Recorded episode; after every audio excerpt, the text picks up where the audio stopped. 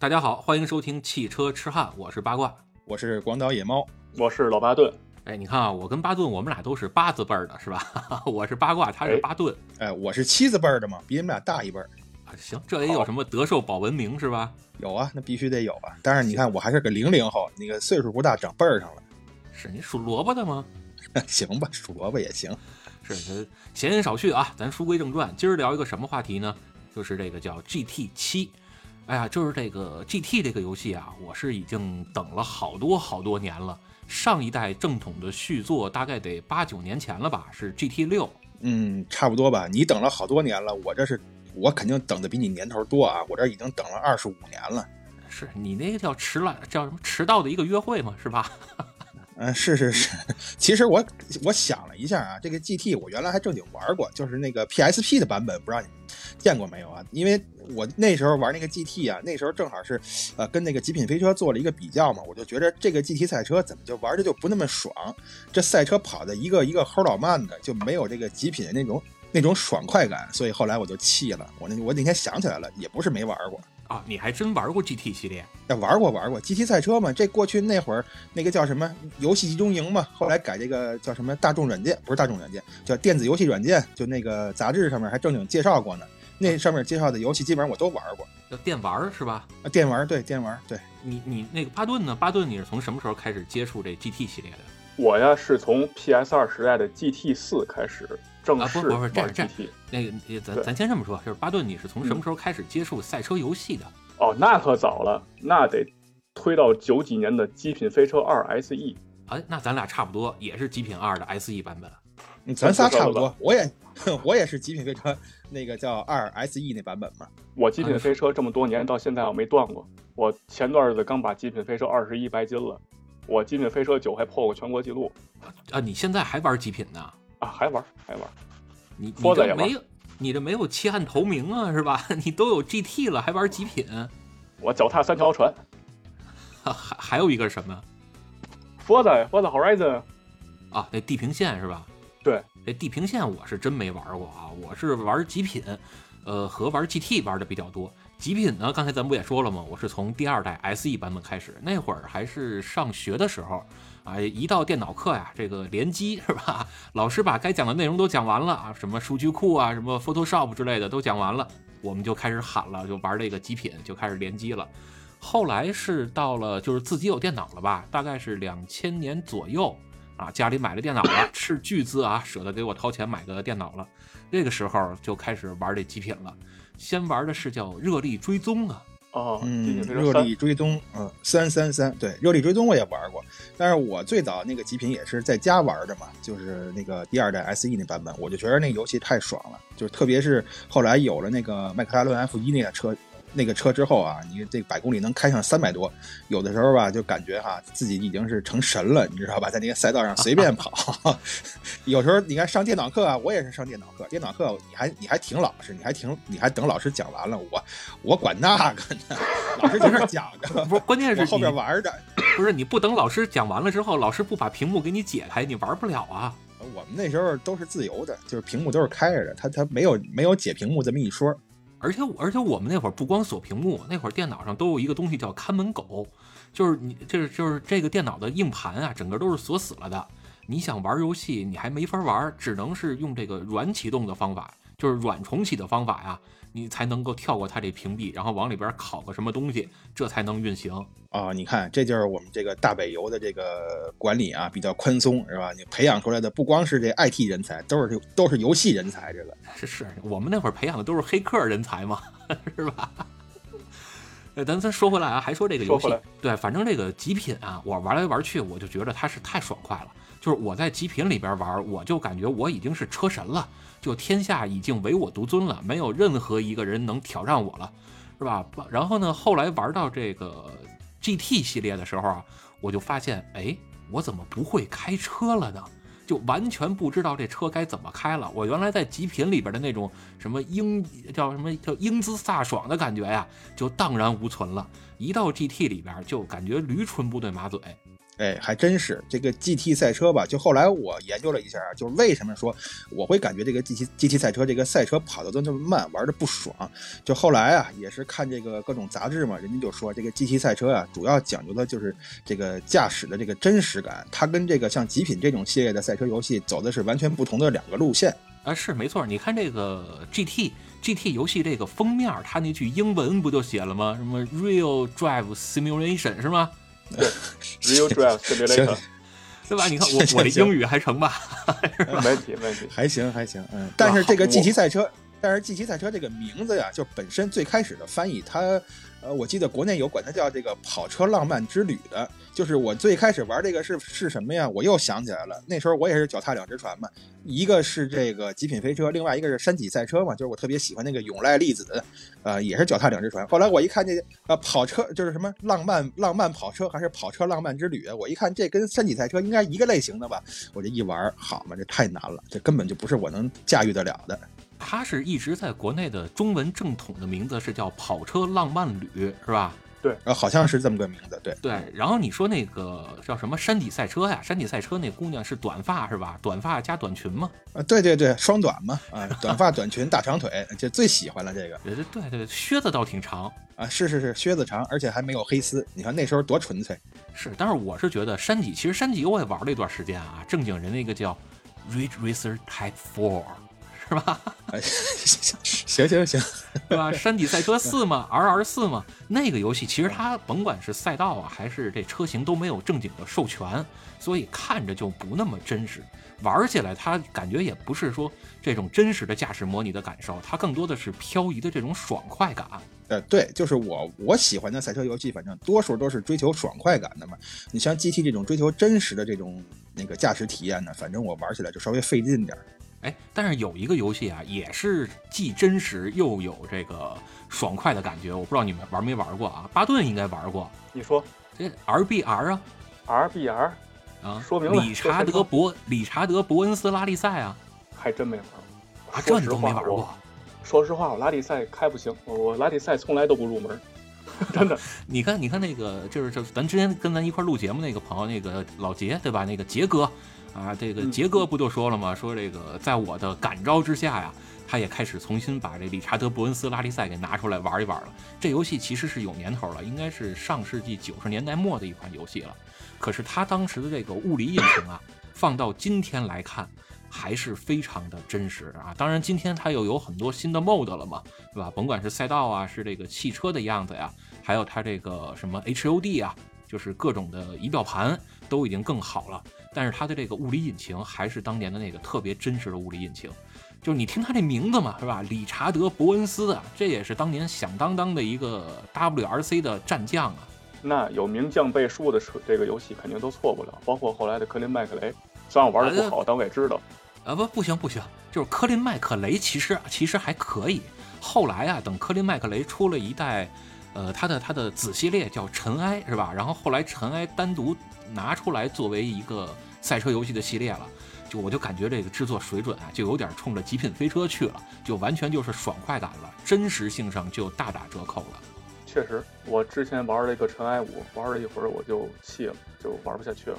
是，包括刚才那个巴顿也说啊，他玩这个什么 Forza 是吧？这个地平线系列，对吧？这这游戏我是没玩过，你觉得这游戏真实吗？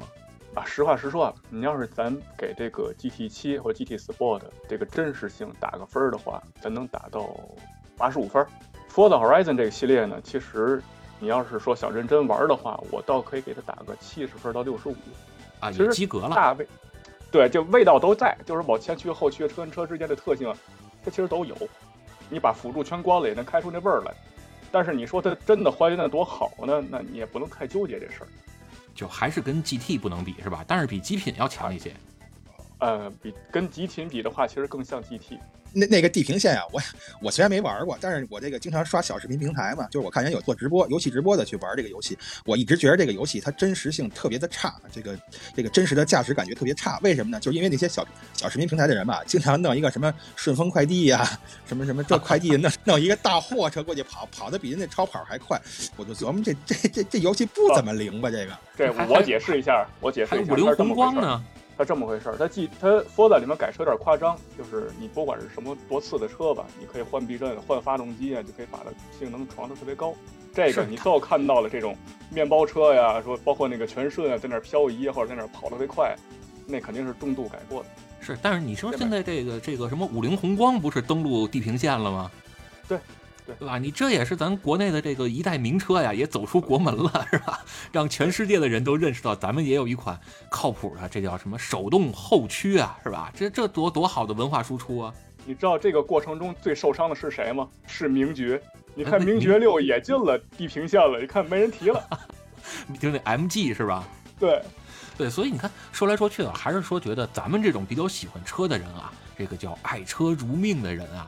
还是更喜欢真实系的这个赛车游戏，啊，你看就就像原来玩这个叫什么超级机器人大战啊，斯帕罗伯托泰森，是吧？玩这个的时候，它不就有了吗？有这个叫什么真实系跟超超级系，是吧？我就一直玩这真实系。玩赛车呢，我也是喜欢这种真实的驾乘感受啊，这种驾驶体验吧。包括说啊，在手机上其实也有很多赛车游戏，你像什么真实赛车，是吧？真实赛车二、真实赛车三。我觉得也是比较偏向于极品的感觉的，但是啊，在手机上其实有这么一款游戏，就是它大它怎么念呢？叫 Absolute Racing。哎，我这英文这这这好像不是英文啊，这不能赖我啊，这这据说人家不是英文，反正这游戏吧，对吧？反正反正这游戏吧，野猫这两天是沉迷于此了。沉迷倒不是，但是觉得还行。就是怎么回事儿？这个我主要是啊，现在这个手头 PS 四刚卖，PS 五也没到货，这没得可玩啊。哎，这咱们巴老师给我推荐的这款游戏啊。他就说啊，这个呀，虽然说跟这个 GT 还比不了，但是在手机呃，在手游里边已经算是相当真实的赛车游戏了。结果我上期一玩，还真是，就是在玩这个游戏之前的不久，我刚去了那个惠比寿赛道嘛，刚去那赛道跑了一圈，我就第一个选的是那惠比寿赛道。我一看，嘿，你别说，跟这个赛道做的还真是一毛一样，就包括是这个首都高什么的都一样。不是，但咱先解释一下啊，这个惠比寿赛道。惠比寿赛道其实是日本的一条非常著名的漂移赛道。其实严格来说，它应该是一个赛道群，是吧？它当它它那个地儿有好几个小赛道，然后被大家广为人知的呢，广为熟知的呢是它的这个漂移赛道。就是早年间啊，我们看日本的，你像土龟市，是吧？他们搞的这些日本的漂移比赛啊，什么第一 GP 啊之类的，都是在这个惠比寿赛道这儿举行的。包括我如果没记错的话，土屋圭市他当年出了一个叫《漂移圣经》的这么一个教学视频，好像也是在惠比寿赛道拍的。所以这儿是全日本乃至全世界的一个漂移文化的朝圣之所在。嗯，没错，这个惠比寿赛道确实是。而且我上次去开的时候也是误打误撞进的，就是他那个漂移的赛道。当时我进去时候吧，也没有人家许可，我直接开进去了。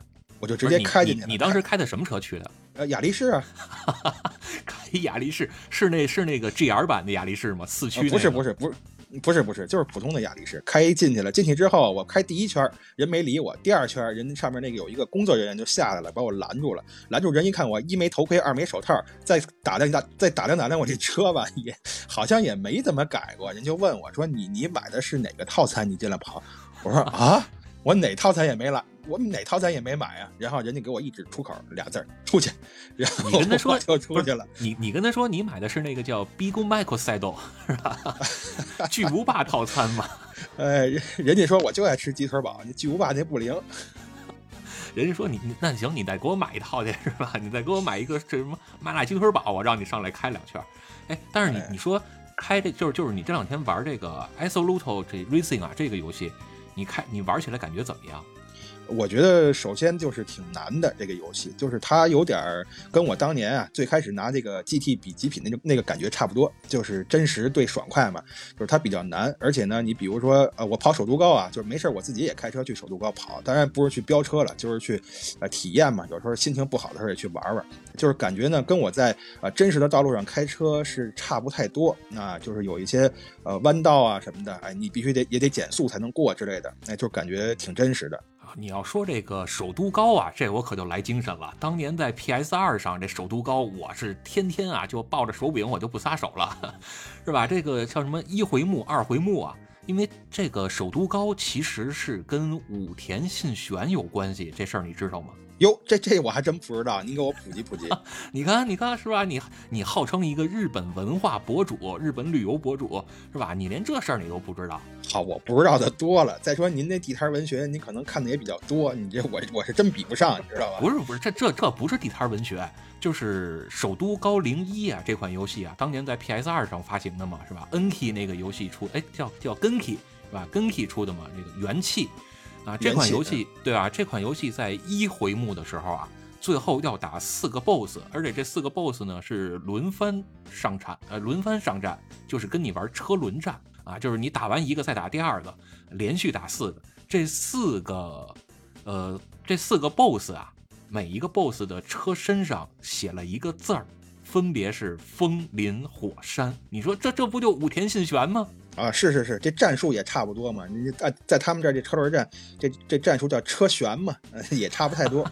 对，所以车轮得转起来，是吧？你要说到这车轮转起来啊，其实我觉得，除了手机上这个游戏，那更适合咱们普罗大众去感受赛车的真实的，还得说是 PS 平台上这个 GT 系列。就是我是从 GT 二开始玩的啊，当然我没那么资深啊，GT 一我是说实话真没赶上。GT 二呢，我当年也买不起这个 PS 游戏机，我是后来有电脑了，在电脑上装了一个模拟器玩的 GT 二。当时这游戏这画面啊，就满屏幕的马赛克，是吧？对，就就那那个画面真的，哎呀，你你拿到今天来看，那叫惨不忍睹。火柴盒嘛一样，对吧？PS 时代的这个图形处理能力有限，所以在那个年代的跑出这种效果来，其实就还蛮不错了，我觉得。啊，是巴顿，你可以稍微大点声啊。好嘞。这个把麦克拿近一点，对对对，你开开嗓是吧？那我说说我玩 GT 的这个历史吧。啊，你你说说，话说你对你是从哪玩的？我当年还是一个极品飞车，算是半个高手吧。不管是跑圈啊、改车呀，也都门通。直到有一年一个暑假，我一个朋友抱着 PS 二过来了，来我这过暑假，然后我们几个朋友一块玩吧。有个 GT 四，特别好玩。我说我极品高手，不是你这是男同学女同学？都是男同学，可惜了，啊，也是，要是女同学的话，就就就那同学玩游戏机，你玩同学了。这一会儿节目不让播了，我跟你说。没事，巴顿，这你这你习惯就好了。这个巴老师录节目一向如此，这毫无底线，你知道吧？对 对，咱咱这没什么不说不能说的。我当时心想，我赛车游戏起码也是高手啊，对吧？GT 怕什么了，对吧？单脊飞车我也赢他们。一到 GT，我发现不一样了。我选了个 M 五，我那个朋友呢选的 FC。高桥良介那个 FC，然后大直道上我稳超他，但是弯道上总能追回来。哎，我就很好奇，为什么车拐不过来弯呢？开快了拐不过来弯啊？哎，人家就能稳稳的追上我。后来我才明白一点，就是从那游戏才知道这个拐弯是个大学问。从那以后啊，说实话，我就对 GT 这个游戏就是概念就完全不一样了，就是我把它和其他的赛车游戏区分开了，因为 GT 让我觉得对驾驶产生敬畏了。哎，有挑战之心了，对，是吧？怎么这个原来我在怎么我在原来在极品里边我逮谁虐谁啊，是吧？现在到了 GT 里边是是谁逮着我都虐我。但是说来也惭愧，然后没多久我就去外边念书了，然后等我工作了以后呢，买了 PS 三。我的第三个游戏就是 GT 六、GT 五、GT 五、GT 五，其实玩了没多久就出 GT 六了，就买了 GT 六。GT 六玩了没多久呢，就去玩别的游戏了。我真正就是好好坐下来。打磨自己技术的，还是真是从 GT Sport 开始，在巴老师的指导下，学会调参数，学会改这个差速器的缩止率，然后在助播上一圈一圈的刷，这样就感觉就不一样了，是吧？不一样。是，我是从刚才不也说了吗？我是从 GT 二开始的，但是我正经好好玩啊，是在 PS 二平台上的 GT 三啊，包括后来的 GT 四，GT 四其实先出了一个序章版。是吧？然后 GT 四的序章版，GT 四啊，GT 五这样一代代玩下来的。GT 六呢？说实话，我就没怎么玩儿啊，因为当时啊，反正确实挣的也不多嘛，一张游戏也挺贵的，我就不太能花得起这钱了，挑费有点高。但是是吧？咱群里边这个，咱听友群里边这个人才辈出啊，是吧？咱听友群里边有一位财神爷啊，他就赞助了我一张 GT 六，能让我好好的再重新把 GT 系列给拿起来，又恶补了一下汽车的这个驾驶的感受。这位同学就是咱巴顿老师。哎，不至于，财神爷不至于。巴老师是真喜欢车，我也是因为这一点就是特别感动。我觉得，GT 六我也是束之高阁了嘛，束之高阁了。但是给一个真正喜欢的人，我还是特别高兴的。说话实是，说，所以所以你看我这个这个我我是真喜欢车是吧？这这你承认是吧？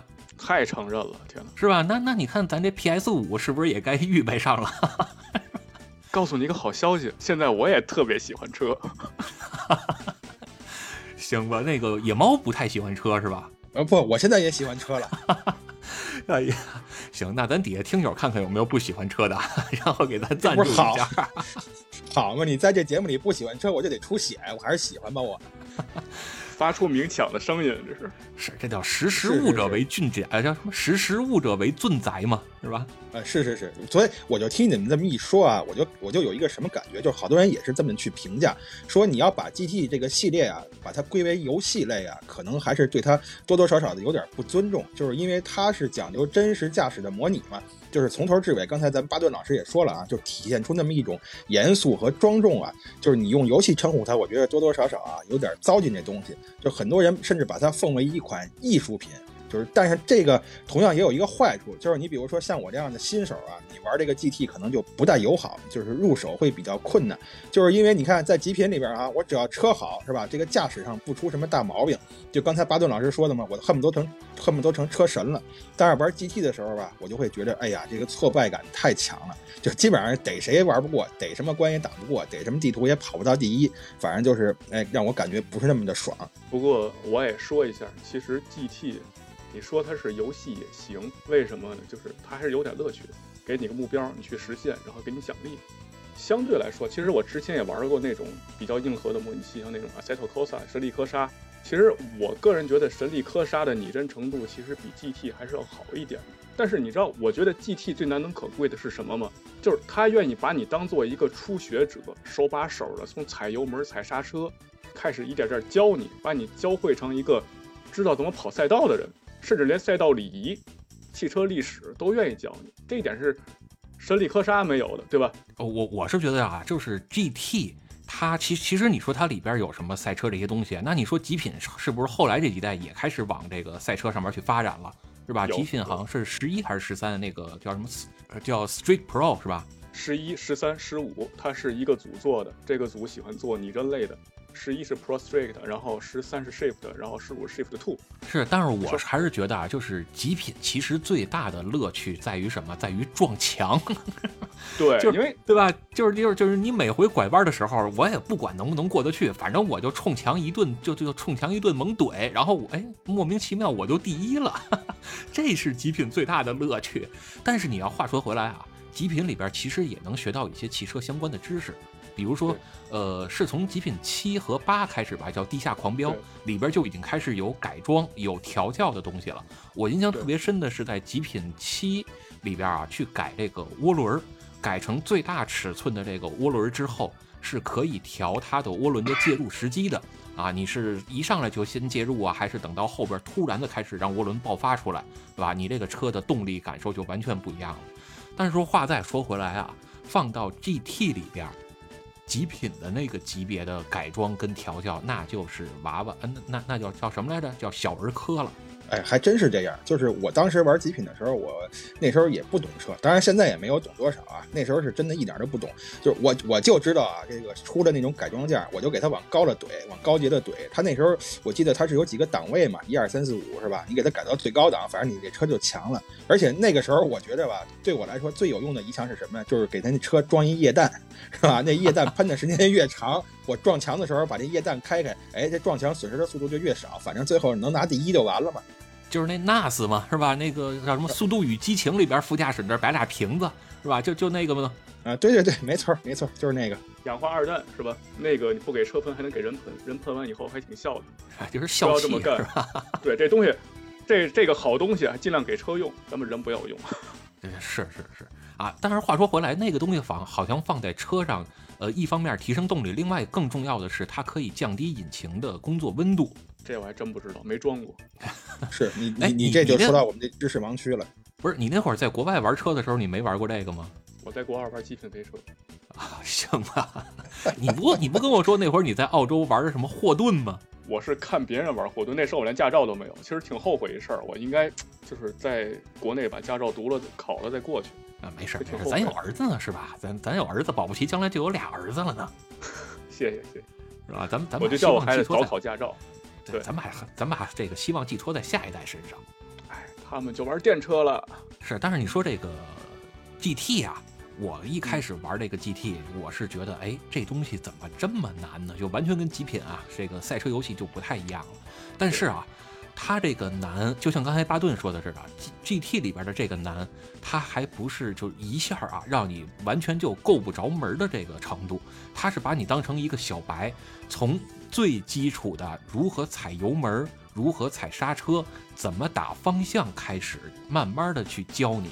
对，没错。你像我之前在 GT Sport 里面下定决心，我好好把驾照考一遍，就从踩油门开始，到最后龙之井赛道是金牌，那个过程巴老师知道，我还真是惊天地泣鬼神的。最后考完以后，感觉我整个人都升华了，所以我后来下定决心 GT 七华了，真正常升华了，段位不一样了。后来 GT 七，我说我要把驾照全金牌了，然后现在发现我被虐的都已经神经衰弱了，做梦都在跑圈儿。但是但是你看我玩 GT 啊，我基本上就有一个这么这么样的一个宗旨，就是所有的驾照模式，就是因为它要先考国内 B、国内 A，然后是国际 B、国际 A，然后是国际的 S 嘛，对吧？我都是所有的驾照啊，先做到全金牌，啊，做到全金牌之后，我才开始去跑它的各种比赛。太厉害了，我也这么想的。后来发现要这样的话，游戏玩不完了。就就只能一直一直停留在考驾照模式了，出不去驾校了，是吧？我跟大伙汇报一下，我现在进度是国际 A 的第八个，刚拿金牌，国际 A 九。刚才巴老师看到我跑圈的实况了，然后巴老师觉得我的提升空间还蛮大的。呃，这这不是游戏刚出没几天嘛，是吧？而这个还慢慢练，慢慢练啊，这个时间还多的是。你看那个周冠宇，周冠宇老师都练了多少年了？啊，多谢鼓励，多谢鼓励，我跟周老师比不了了。你跟不是你跟周老师比不了，你能跟咱群里的张老师比啊，是吧？那张老师在咱咱群里那张老师，那也是常年在国内的这个赛车界啊，也是没少拿金牌啊。他那是故意放水，我这个是拼了命加点运气，能摸着他一个成绩的边儿，然后那个成绩是他随便跑出来的，是你你现在跟他能差个半秒，差不多。差啊不多，半秒就不错了，半秒就不错了。是吧？你等我，你别着急，你等我买了 PS 五，你让我跟他较量较量，你没准我能差他半圈儿。好，你们俩套我圈儿吧，我一块儿进你们房间，让你们套我圈儿。是，是其实其实你看啊，就是为什么说 GT 这么难呢？你们有没有想过？我想过这问题，因为开车就很难，这我知道。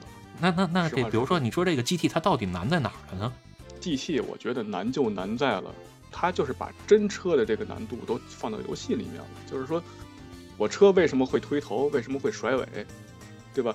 像我们平时日常开车上下班，觉得车子有什么难开的吗？对吧？我开了十，对吧？两三万公里、三四万公里了，也没刮蹭，也没出事故，逮谁抄谁。其实我们有一个误区，就是我们，尤其是咱们中国的这种车主，从驾校里出来的时候，我们其实手法并不高。实话实说啊，就咱们的驾校其实对你驾驶技术的培养是特别有限的。我多说一点，为什么我们上了路了，现在都是自动挡了，然后车又那么好开，逮谁抄谁都是车神。其实很重要的一点就是，很大程度上现在的车都是电脑在帮我们开，对吧？我们都开着 ESP，都开着 ABS。我们在 GT 里面，然后突然有一天我想起来了，哎，开辆后驱车，开个小跑车，哎，把 ABS 调到弱。对吧？把 TCS 关到零，然后把什么车身稳定全关掉，你就发现这个车这个机械的这个猛兽的这个本质就暴露出来了，它的野性就在你面前就露出来了。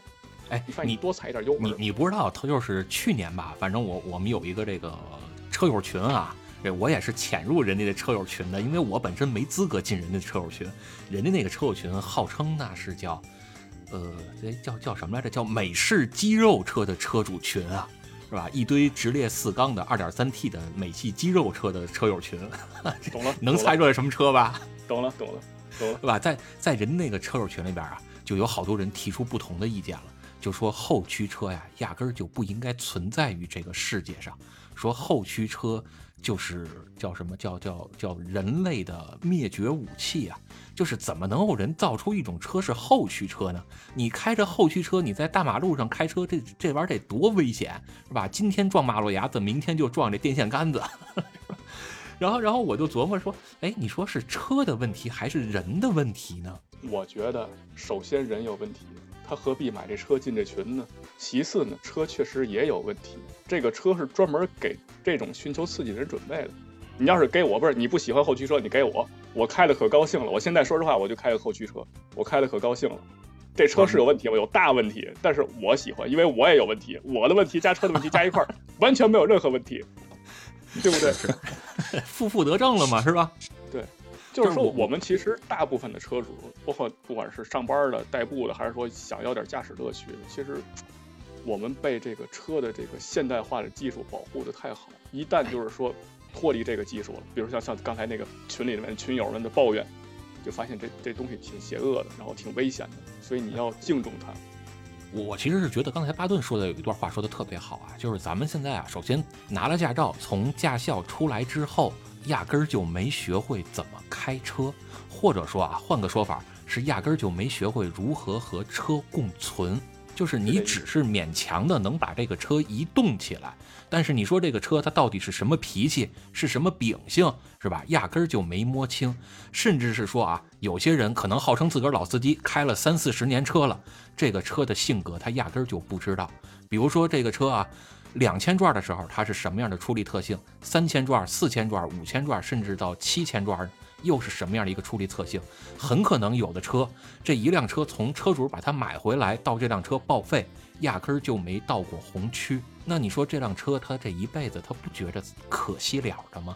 就换句话说啊，就是如果拿人去做比较，这一个人他从出生到他去世，压根儿就没有全力跑过一次，就在这个比如说什么什么环形四百米跑道上啊，压根儿就没有跑过这么一次，是吧？那你不觉得这一辈子少点什么吗？也不见得吧，反正是知道的。就是他对这方面有点研究、有点了解的，可能会觉得少点什么。但是对于多数人来说，可能就是脑子里边他也没有这个概念，所以他也不觉得有什么遗憾。你就比如我吧，就认识巴老师之前，我也不觉得这车怎么着，这车对我来说也没什么特别的吸引力。当然喜欢是喜欢啊，我觉得这是男人的天性嘛，啊，就是喜欢。但是喜欢呢，我也没打算去深入的研究它，所以呢，我也就没觉得呃，之前啊，我之前开那二十年车，它有什么遗憾呢？当然，现在觉得是遗憾还挺多的啊。不过好在啊，这个认识巴老师还算及时，现在还有机会去弥补这些遗憾。就是你知道我为什么这么说吗？因为咱都咱咱都知道一句话叫“没有肉车，只有肉人”，是吧？对，这我知道，对吧？你你这句话你说怎么理解？就是反正我的理解啊，就是任何一辆车，你在开它的时候，它完全可以有不同的性格。比如说啊，这有一辆车，我可能开了两年了，我每回都是自动挡，我就挂着 D 档，然后呢，该踩油门踩油门，该踩刹车踩刹车，这转速啊，可能压根儿就没超过两千五百转。但是，一旦这辆车你把它开到四千转以后，你可能会发现，这辆车还是我开了好几年的那辆车吗？我我买的时候这辆车不这样啊，原来这辆车还有这么强的运动性能吗？我怎么一点都不知道呢？就完全让你颠覆了对这辆车的一个认知，而咱们其实大街上跑的绝大部分车，我觉得都是这样。嗯，有道理。有巴老师，我替巴老师解释一下，其实巴老师并不是鼓励大伙去外面飙车，或者说把车铺设到极限。但是呢，对对，如果你们那肯定，你们要是想这么干的话，我建议里面在 GT 里面稍微尝试一下。比如说我是前驱车，你在游戏里就买一辆前驱车，你把这些个辅助都关了。去体验一下，把前驱车铺置过极限以后是个什么样的状态，心里有根了，你再去玩玩真车，找个封闭路段，找个安全的地方。没错，而且是什么啊？就是就是，其实这个现实中啊，封闭路段我都不建议，包括什么跑山啊，就更不建议了。有条件的还是得去赛道，因为赛道的安全性是跟封闭路段、跟跑山完全不能比拟的。但是你说，毕竟不是每个城市都有赛道，是吧？你像咱北京，好歹还有这么多个赛道，但是其实预约一次也不容易，而且这挑费啊，就是这价格呀也确实不太亲民，是吧？那怎么办呢？咱就可以在 GT 里边去感受啊，就是你能够完全把这一辆车的野性啊给它释放出来，你还不用担心安全问题，并且这个。感受呢，还能反作用于咱们平时的日常驾驶上。我就举这么一个例子吧，你看啊，现在好多这个汽车媒体都会说这辆车的操控性如何如何，是吧？这辆车的提速性能如何，刹车距离怎么样？但实际咱们在日常道路驾驶中啊，甭管是早晚高峰上下班，还是说人少的时候，咱们走走高速啊，都算上，可能能把这辆车的极限性能发挥到百分之十、百分之二十，也就如此了。差不多，我觉得。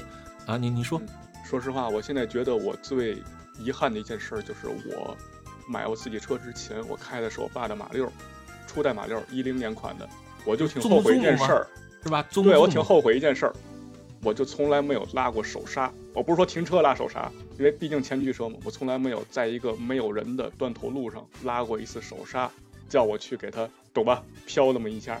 你你这是好事儿，这是好事儿，就是到今天我也不建议你说找一个断头路去练这个事儿，是吧？咱想练还是去赛道，是吧？包括哪哪怕你说咱去赛道的后场去练也都成，最好别在社会开放道路上去练这个事儿。对，就是这个意思。对，但是其实巴顿的意思还是说，呃，能够通过。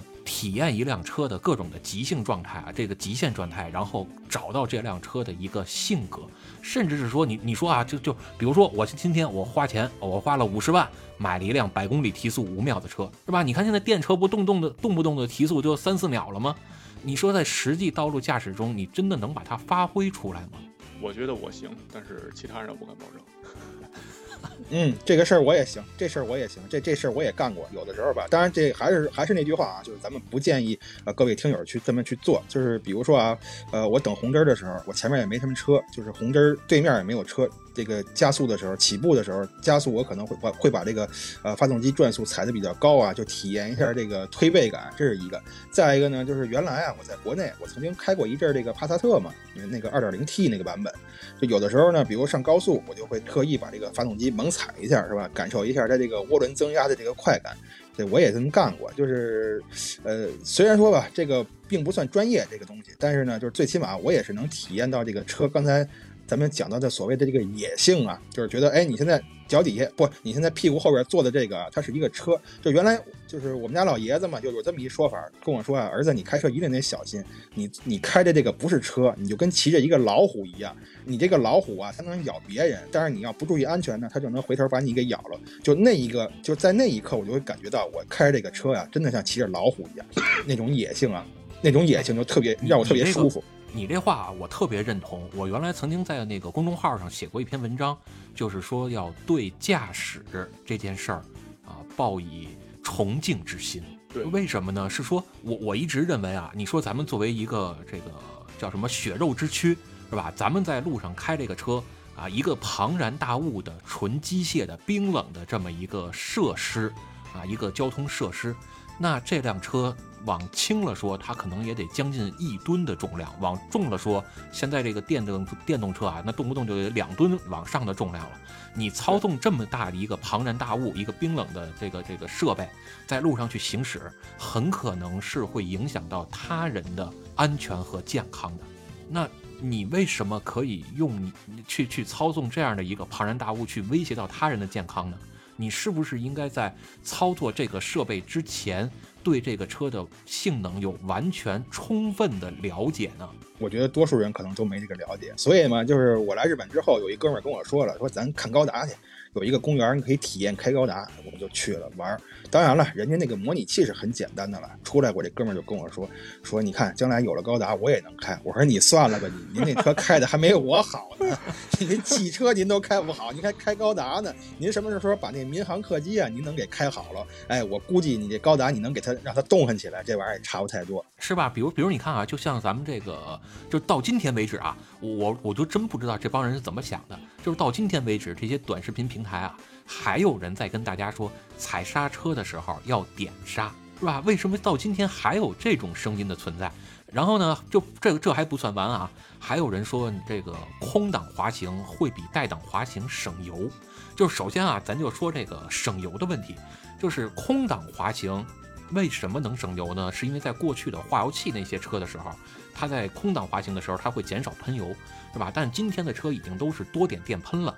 就是一旦你它检测到你现在是空档滑行，那它要维持你的怠速这个转速，它就会要增加喷油，所以反而要比你带档滑行啊要更费油，对吧？这是一方面。另外一方面，咱为什么要为了这点儿省出来的这点油，可能连一分钱，就是你滑行一百米，可能连一两分钱都省不出来的这点钱，去丧失掉、去去放弃掉咱们的行车安全呢？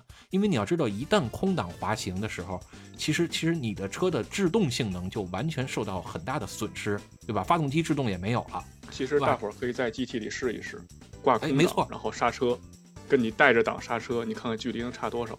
差没错这就是我想说的，一个是这一点，还有一个是什么？刚才咱说那个刹车问题，是吧？当我们需要紧急制动的时候，啊，一般来说咱有三种嘛，是吧？这个一种呢就是刹车直接踩到底，啊，完全就什么都不管了，就一脚刹车做到底；还有一种呢，就是在踩刹车的同时，去用手动的方式去减档，甭管你是手动挡减档还是自动挡，放到手动模式这样去减档，就是相当于叫发动机制动嘛，是吧？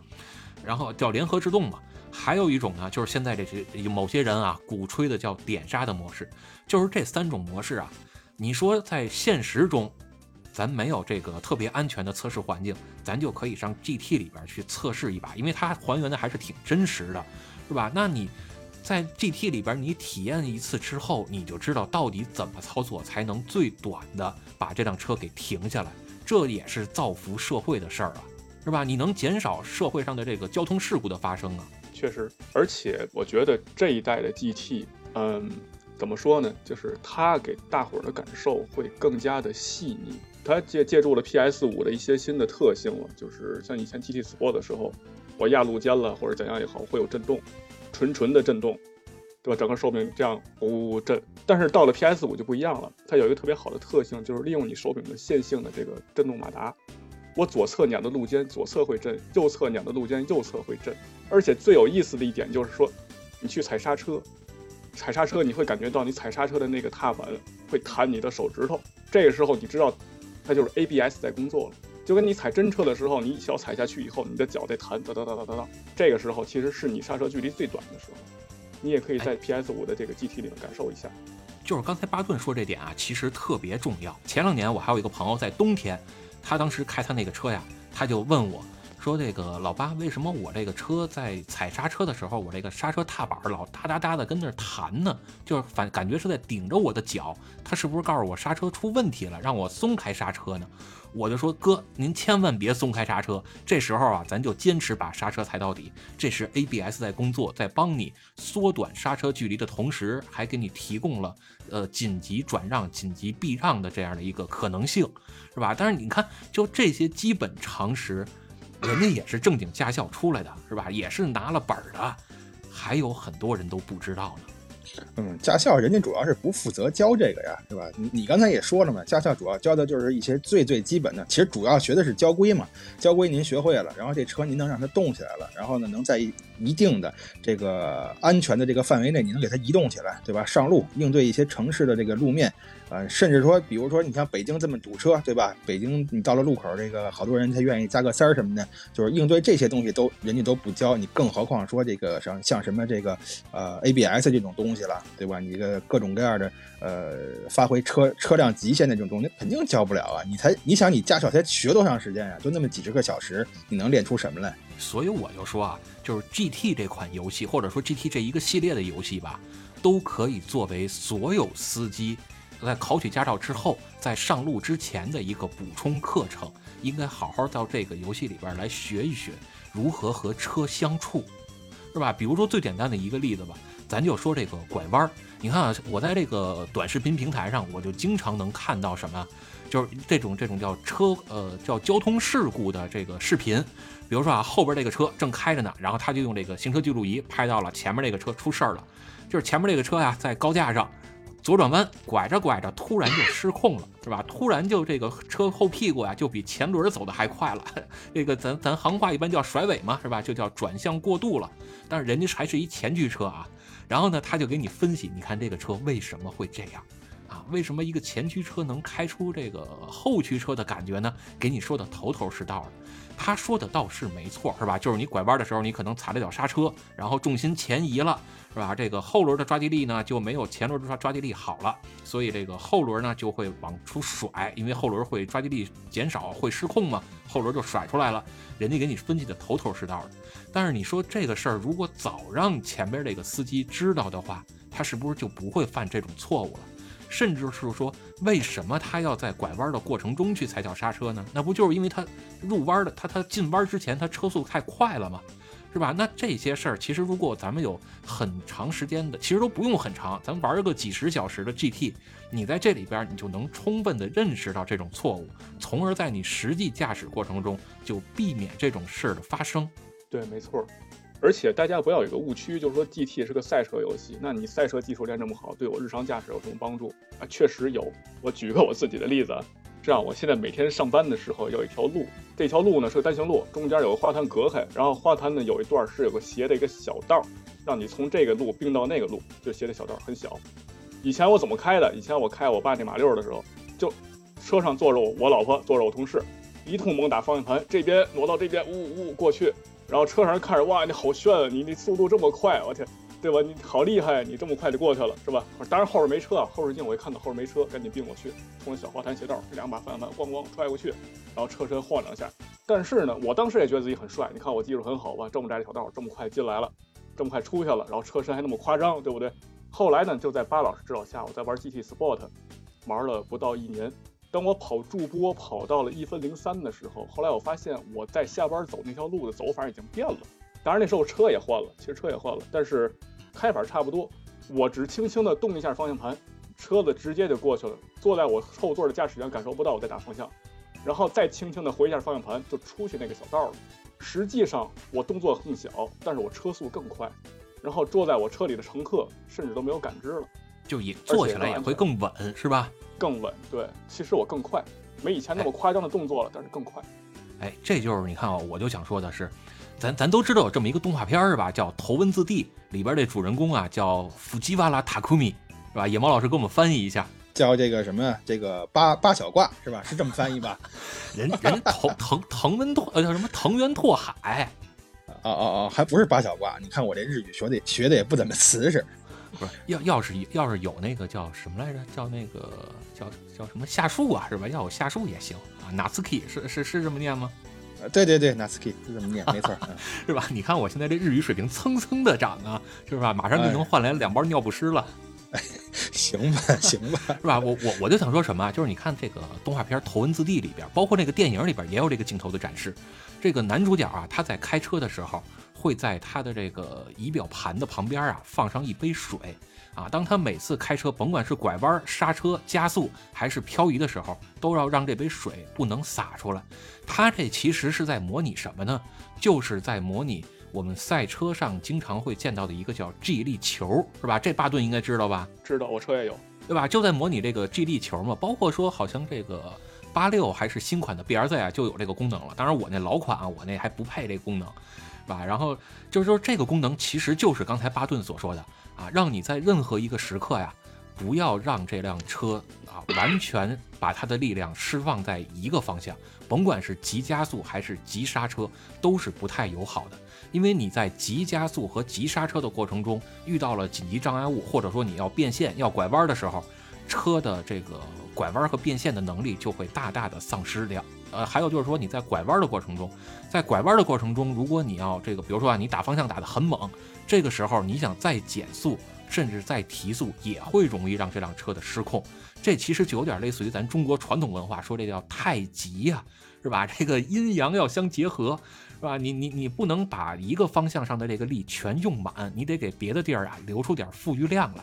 就是这些东西在实际咱们考驾照的时候，一般是学不到的啊。你要说你非要去学一个赛车驾照呢，倒是能学。是吧？但是，一般咱也不会花那么多钱。现在好像都两万了，是吧？就是原来我们那会儿才六千左右就能学，现在这价格太贵了，绝大部分人也不会掏这个钱去学。但是呢，你说在这 GT 里边就能感受到这种驾驶模式，是吧？人家就有这个教学过程，甚至是说拐这一个弯儿，如何用最小的转动方向盘的角度，配合上刹车油门，让这辆车是逐渐的平稳的在这几个弯中穿梭过去。一方面是乘坐感受也会更舒服、更平稳；一方面呢，这辆车也会更加的稳定，不容易失控。同时啊，你这么开，这辆车过弯的速度也会更快。嗯，这个同意，这个同意。嗯，就之前我给咱们巴老师发我在那个惠比寿赛道跑那个那么一小圈啊，就半圈的那个视频，巴老师还夸我呢，说这个野猫你还有点天分呀，你还知道怎么过弯呢，是吧？你还知道这个什么什么什么什么什么内进外出啊，也不也不什么那专业名词我也不懂啊。其实我其实我外内外外内外啊外内外内外对对对，其实我现在我也不懂，但是我那个是哪儿来的？这真不是我的天分。一个呀，就是我原来咱也玩过赛车游戏啊，赛车游戏虽然说原来玩虽然玩极品嘛是吧？是是极品是撞墙撞的嘛。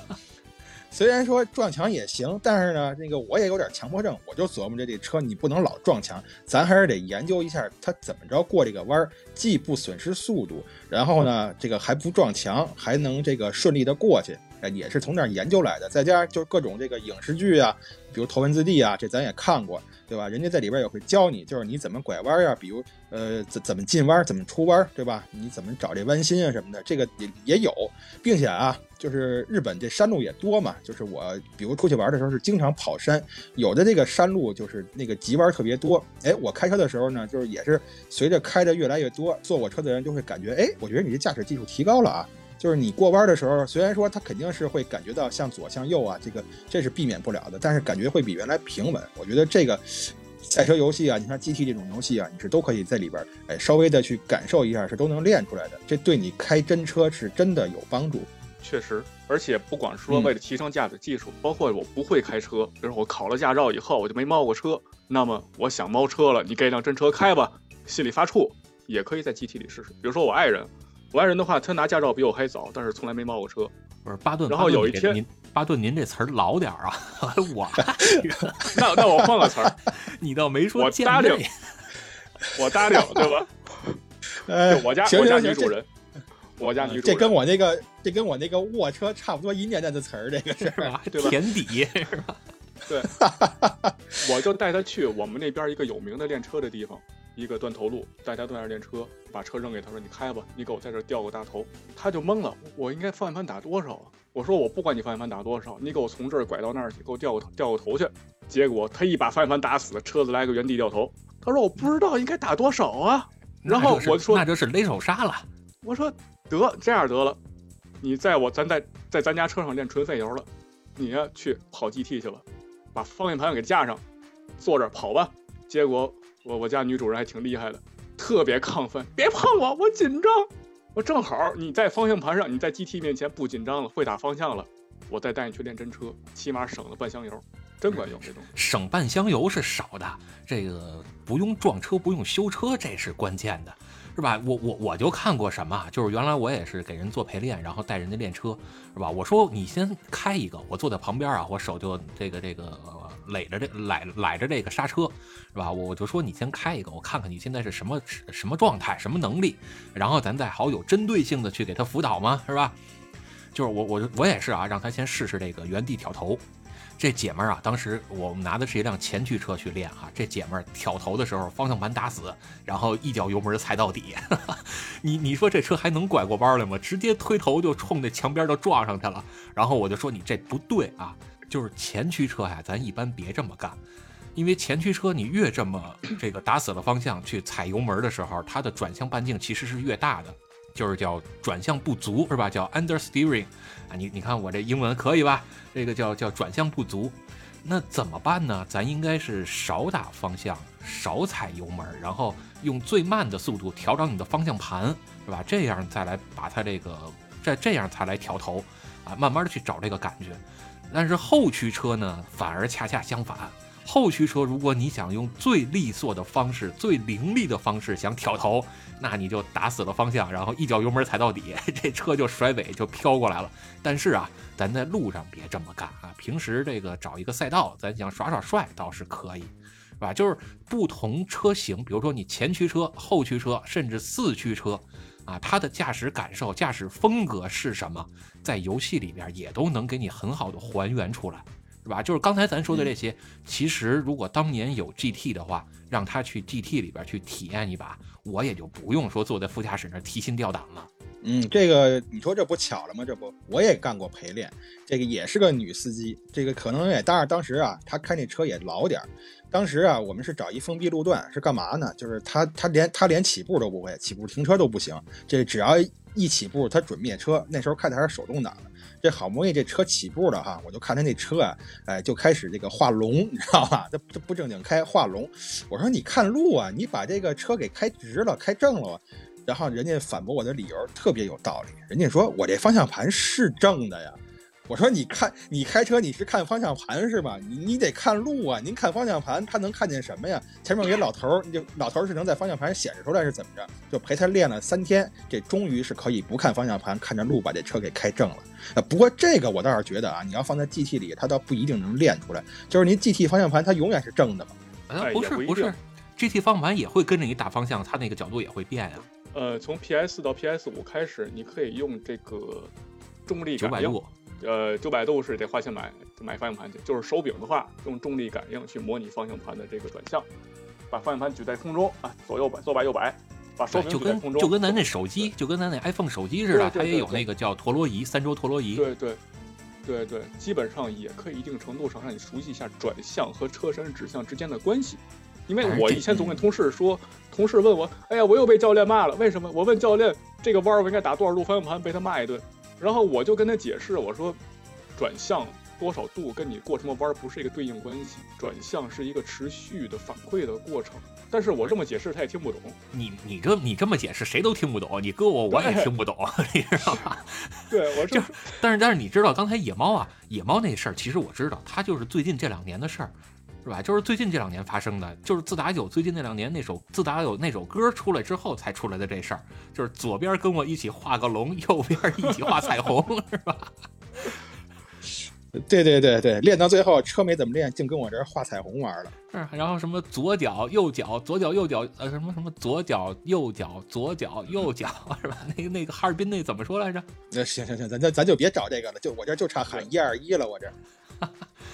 是，但是但是，其实你知道，我觉得 GT 啊，不光是这个游戏上能帮大家对这个驾驶有一些帮助，反正我不知道你们啊，我是从 GT 三，哎，从 GT 四，从 GT 四开始，我就发现啊，GT 它是带了一本书，就是它有一个一个官方配书，是吧？这个这个书好像是从 GT 二开始就有了，但是我是从 GT 四才有的这本书，这本书里边，那真是叫驾驶行车宝典。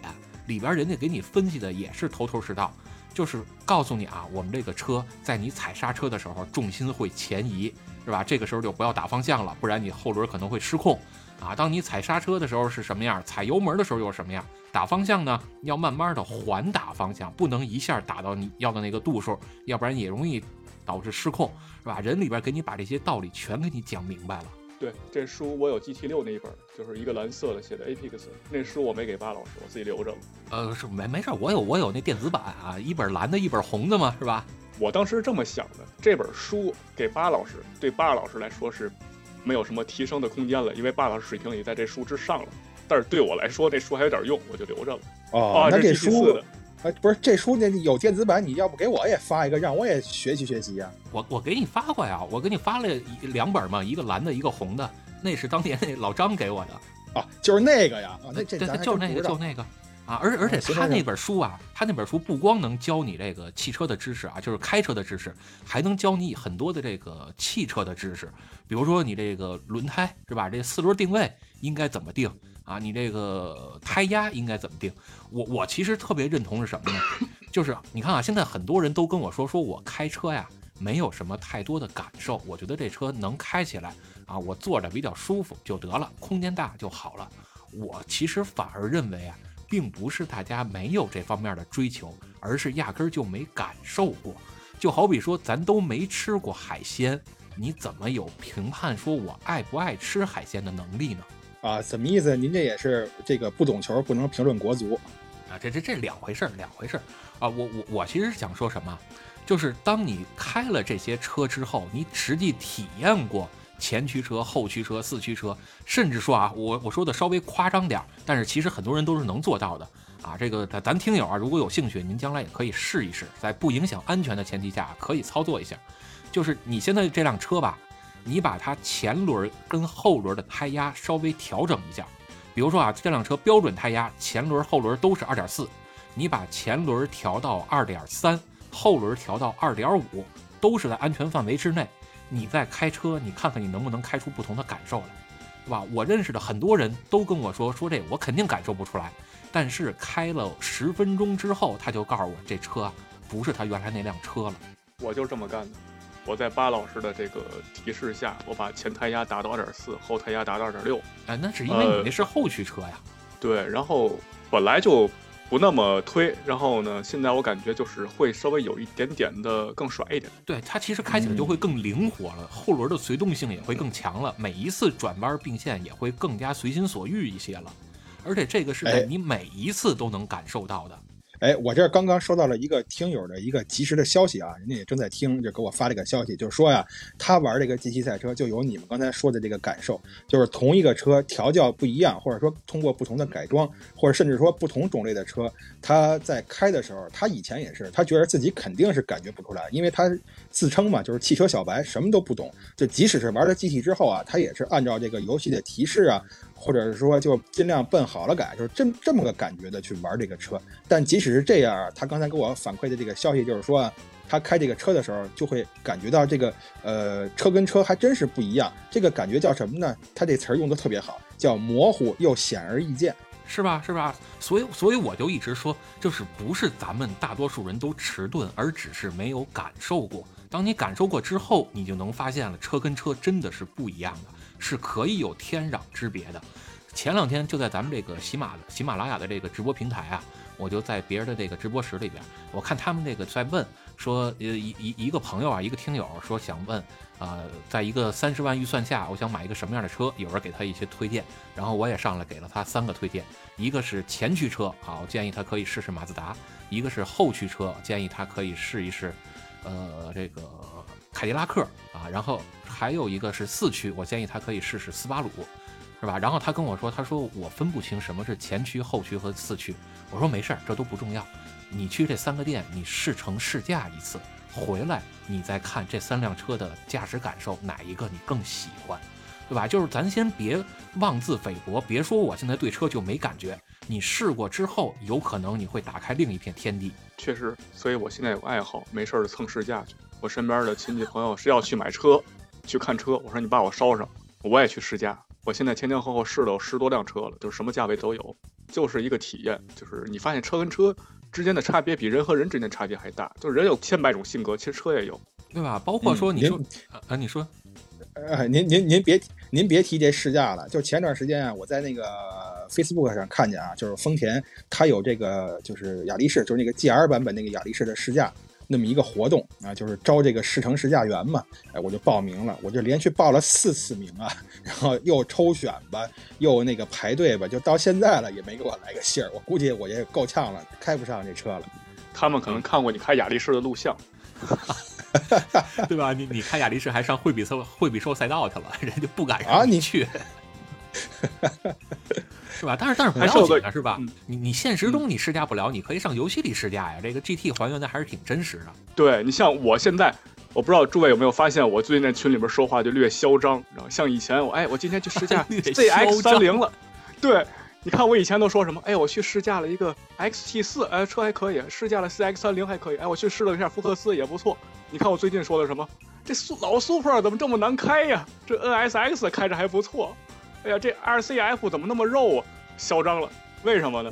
我不是真去开了，我我开不着这些车，都在 GT 里面试出来的，这车的感受就是不一样。你这你，我跟你说，你这就叫键盘车神，你不是不是你这你这应该叫手柄车神，你知道吧？哎，我有正经方向盘的，我有一套罗技 G 二九。但是我得到你有章的这个张老师的认可，他说没错，老 Super 就是不好开。那我就当时特高兴。你看我在游戏里的这个感受，我真得到真的反馈了。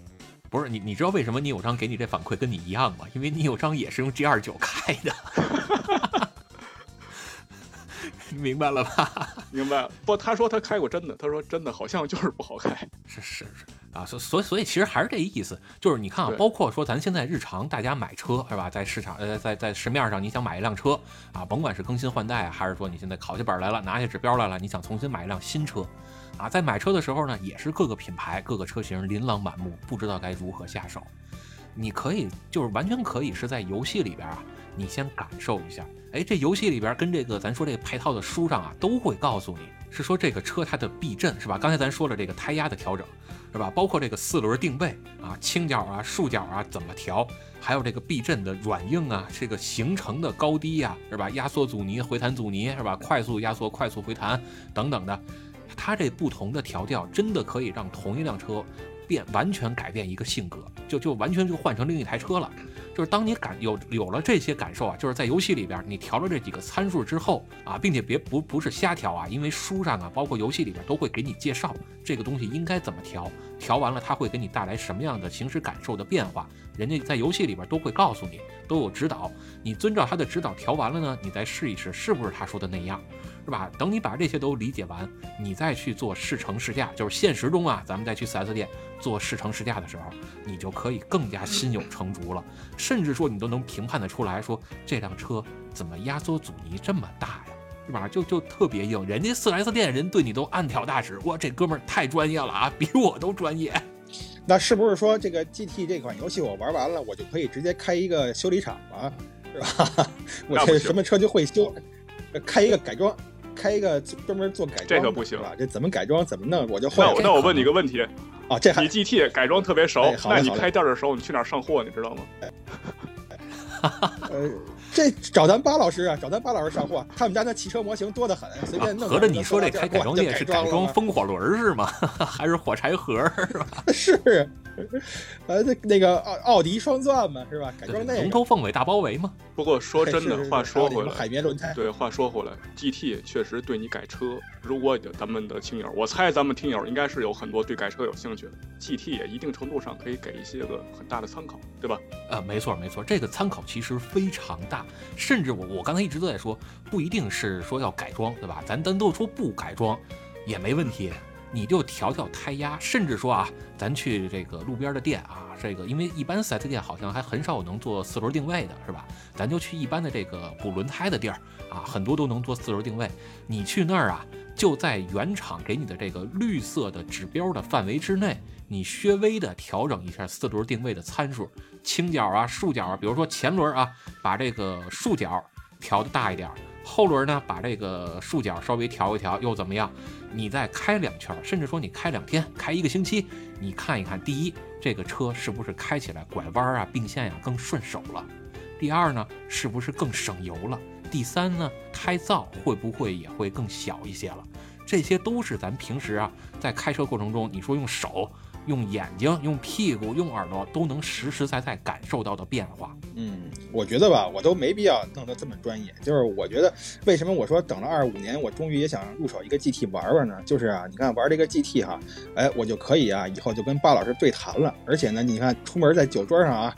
比如说跟几个稍微懂点车的哥们儿，人家聊，比如说聊这个差速器的时候，人家就知道差速器、差速锁，哎，我就可以跟人讲一什么，比如说什么啊，托尔森是托尔森是差速器锁死的动态，怎么怎么样，这那的，人一听，哎呀，这也太懂了，太专业了，我觉得能让我能变成这样，我就知足了。呃，我您您下回啊，要是能把这个托尔森改成托森，可能就更专业了。不是，我是这么听说的啊。这个托森好像是就是咱们这个大陆地区的翻译，这个托尔森呢是咱们中国台湾省那边的翻译，这翻译不一样，你知道吧？啊，行，那那你给我们解释一下吧。这个托森或者托尔森，它是哪两个英文单词的缩写？我管那个呢，我我说完了之后，酒桌上人家呃一通夸就完了，我管他什么缩写呢？不是，但是你要说这个限滑差速器啊，其实咱巴顿是挺有发言权的。因为巴顿就是在玩了 GT 之后啊，发现他自己日常生活中开的这辆车，如果能加上一个限滑差速器，那开起来的感觉嗷嗷的，是吧？这个我跟大伙儿解释一下，就是我换了后驱车之后，其实一直有个念头，我说后驱车怎么着得有个限滑差速器，但是这还是纯知识层面的。但是你要问我说，限滑差速器到底能带来一个什么样的体验，对吧？开起来到底是什么样子的？我不知道，说实话真的不知道，也没开过带限滑差速器的后驱车。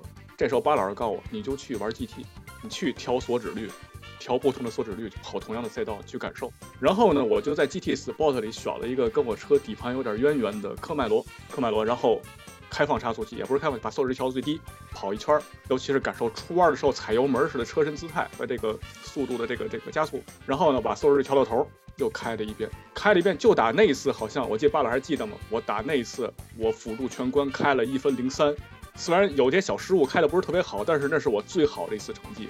然后我就特别兴奋的跟巴老师说，我要去装限滑差速器，我一定要去装，锁止率越高越好。当然最后也不是特别高，最后搞了一个咱们国产的，我不我就我就不打广告了，因为他那厂商没给钱。然后开到现在就觉得还是蛮好的。在某些合适的、安全的、合法的场合，让我确实充满了乐趣，对吧？就是后屁股就更不安分了，是吧？就是反打方向盘有用了，对吧？作为一个后驱车，你没打没反打过方向盘，那开着也太亏了，是不是？就是你你都没反打过方向盘，你好意思说你开的是后驱车吗？就是是吧？你你你就就跟咱一开始说的似的，你都没撞过电线杆子，你好意思说你开的是后驱车吗？是吧？对啊，包括。以后我要是，比如说我再动脑筋了，我要改避震，我改个什么参数，对吧？前面比后边软多少，后边比后边前面硬多少？我觉得我也有一天可以在 GT 里面试一试。哎，还真没错。包括说咱一开始说的这款手机上的游戏啊，啊，叫叫什么来着？叫阿搜，叫叫什么来着？呃，你别问我，我这英语不行啊。你要让我念，我只能给你照着这个字母一个一个给你往外蹦啊。对对对，一开始咱说的手机上这游戏啊，叫 Isoluto 啊，Isoluto 是吧？Isoluto Racing。就这游戏上也有刚才咱说的这些功能，你改一改车身的高低啊，是吧？这个胎压、四轮定位，包括这个呃四个弹簧的这个呃四个避震器的呃压缩阻尼、回弹阻尼，是吧？甚至说这个平衡杆前平衡呃前底板后底板，是吧？前后前后这个底吧，你改完这些，它的硬度啊，跟这个刚性啊，这辆车的驾驶风格就完全不一样了。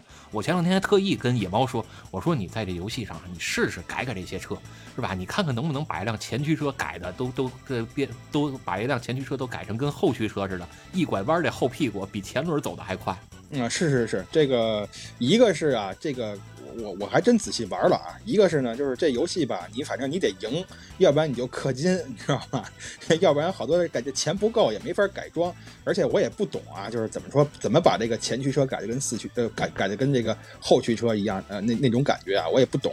但是呢，就是在有限的这个条件下呀，我把这个车进行了一下改装，比如说就是这个什么呀，就是让它这个过弯啊能感觉更好啊，操控性更好啊，呃过弯的时候我可我我可能就不用再踩那脚刹车。车就这种东西还是明显能感受得到的，就是我们说的把一辆车啊改成叫轨道车，是吧？就好像你这辆车在路上拐弯的时候，地下有一条铺好的轨道似的，你永远没办法脱轨，就是这么的安全且丝滑。哎，对对对，就是跟我真实在这个首都高上开车的那个感觉就是特别像。你比如说，我之前开那个阿尔法的时候，有一个弯儿挺急的，我在那个过弯的时候呢，我就下意识的踩了一下刹车，哎，就那一下啊，给我吓得呀，我这后背上汗毛都竖起来了，就感觉那车马上就要翻了。就打那儿我知道，这过弯的时候它不能随便踩刹车。然后呢，我在这个。那个那个手游里边也是啊，就是过弯的时候，我不踩刹车也行，反正呢，它肯定是过不去，因为在游戏里开的那显然要比我在呃真实现实生活中开的速度要快嘛，是吧？那就只能是蹭墙了，怎么办呢？就是通过改装去改一下，我就大概能了解，比如说你过弯的时候，你要去改变一些什么样的参数，你让这过弯性能更好啊。其实这这这挺好的，能通过游戏学点东西，我觉得不错。哎，你说啊，这刚才你说的这些其实都是改装，是吧？那怎么把它应用到咱平时买车选车的过程中呢？是吧？其实特别简单，就是你开了这款车之后啊，你感觉这款车拐弯的时候，可能像你这个没改装之前的那种驾驶感受。然后你再去另一个 4S 店看了别的品牌的某一款车，你开起来拐弯的这种姿态啊，这个动态啊，这种感受啊，就像你改完了之后的那种感觉一样。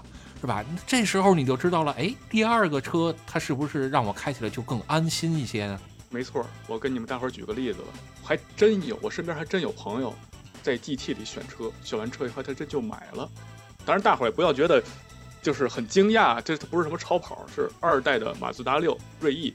我就记得零几年的时候，突然有一天那哥们儿车换了，从一辆日产阳光变成了一辆红彤彤的、锃亮的、不灵不灵的一个全新的2.5的阿特兹，啊不，那还不叫阿特兹，马自达六锐意掀背版的轿跑，我们都惊呆了，你知道吗？坐在车上，然后就特别开心，然后红线换挡，换挡拨片，就那个时候车子换挡拨片的可不多，然后是就特别炫。我当时就问他，这车得下来多少钱？三十多吧，那时候三十多，三十多。然后当时就别的人就问他了，说你为什么不去买宝马？然后他就说了一句话，我现在都记得。他说：“我这个车是我在 GT 里面选出来的。其实老的 GT 五啊、GT 四那年代家用车还挺多的，跟比现在多。他也是选了一个他预算之内，在中国买得到的，然后他开起来特别爽的。他觉得我这车在 GT 里开这么爽，我换车我就换它。所以你问他现在后悔吗？他现在开了有快十年了吧那个车，然后没有十年了，差不多了，一点都不后悔。”而且这个车就是他实际中开这辆车和在游戏里开这辆车的感受应该是很接近的，是吧？完全，他的他的意思就是完全一样。是，就是为什么能做到这一点呢？很多人，包括我身边的朋友也会问我说，为什么它只是一款普通的游戏机上的一款游戏能做到这个地步呢？当然啊，咱一开头巴顿老师也说了，它跟 AC 啊，就是神力科莎还是有一定差距的啊。但是您也别忘了，甭管是神力科莎还是 GT，他们都是作为。F 一以及其他的国际、国内的赛车手，他们平时的辅助训练用的设备，所以它的拟真度就可想而知了，是吧？另外一方面啊就是这个是叫山内是吧？山内一点，山内一点，对吧？这个山，对吧？这个制作人山内就是 GT 系列的制作人山内一点，人家啊，为什么说每一代这个 GT 系列都得花这么多长时呃花这么长时间才能做出来？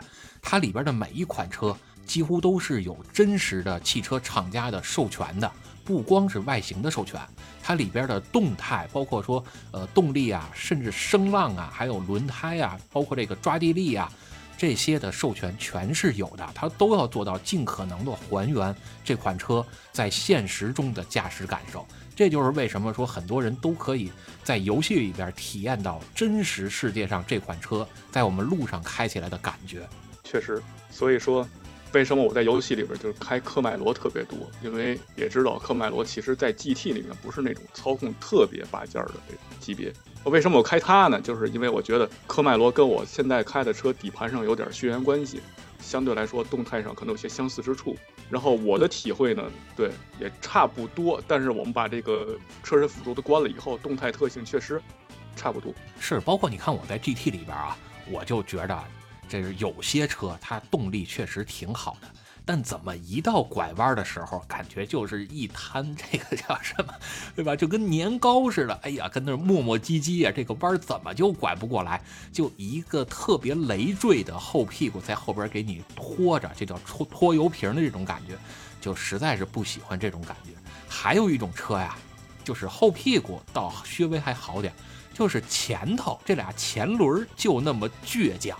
是吧？每回在这个，不，比如说我特喜欢这个驻波赛道，每回在驻波赛道的第一个弯，它是右转的一个一百八十度的一个回头弯嘛，是吧？一个发卡弯，是吧？每回在过这第一个弯的时候，就是刚赛道刚一开始那第一个弯的时候啊，右转弯你都能感觉到这车就已经变成叫你看咱原来说捷达那个老款捷达方头捷达叫坐地炮是吧？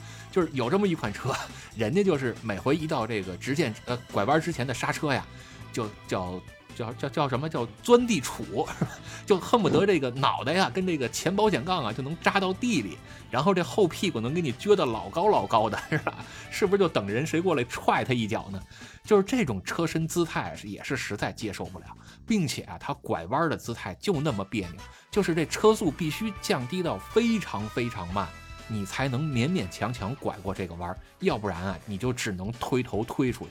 是吧？包括说这这个，当然，我刚才说的这个车，大家可能也都知道是什么车了，是吧？不知道的呢，可以进咱们群，是吧？咱们群怎么进呢？搜索我的个人微信 S T I 数字八 G U A 啊，S T I 八 G U A，您备注一个汽车痴汉就可以进我们群，是吧？然后我就跟您说说这是什么车，这么恶心。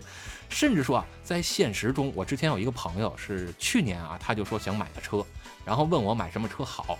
他就锁定了这么一款车，号称叫动力小钢炮啊，德系的小钢炮，然后说就就怎么着就看中这款车了。我说行啊，是吧？你家不也有 PS 吗？是吧？你你装这么一个游戏，你感受感受你这款车实际上怎么样？他就试了试，试完之后啊，他就告诉我这么一句话：我都想摔手柄，就这车的驾驶感受，是吧？就实在是完全提不起任何的驾驶性、驾驶乐趣，并且呢，这车开起来也确实太糟心了。包括说你，你看咱们这个经常能在网上看到这个德国这个纽博格林啊、纽北啊这个神圣的赛道是吧？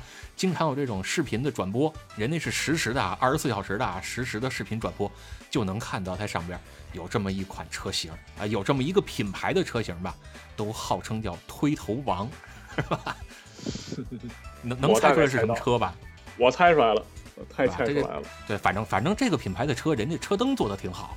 完了，都说明了，这天都聊明了，是吧？反但是现实中啊，现实中我开他们家的车确实也是，就是车速稍微快一点儿，我就感觉这前轮就开始滋滋滋的就跟那叫，就响胎了。然后速度再快一点呢，就真的是推头。反正我开他们家这个车，就永远是各种的小心翼翼的，一点不敢越雷池。行，巴老师，你等着律师函吧，你。啊，这这有什么的？这我就说我实际的驾驶感受啊，我开出来就这样啊。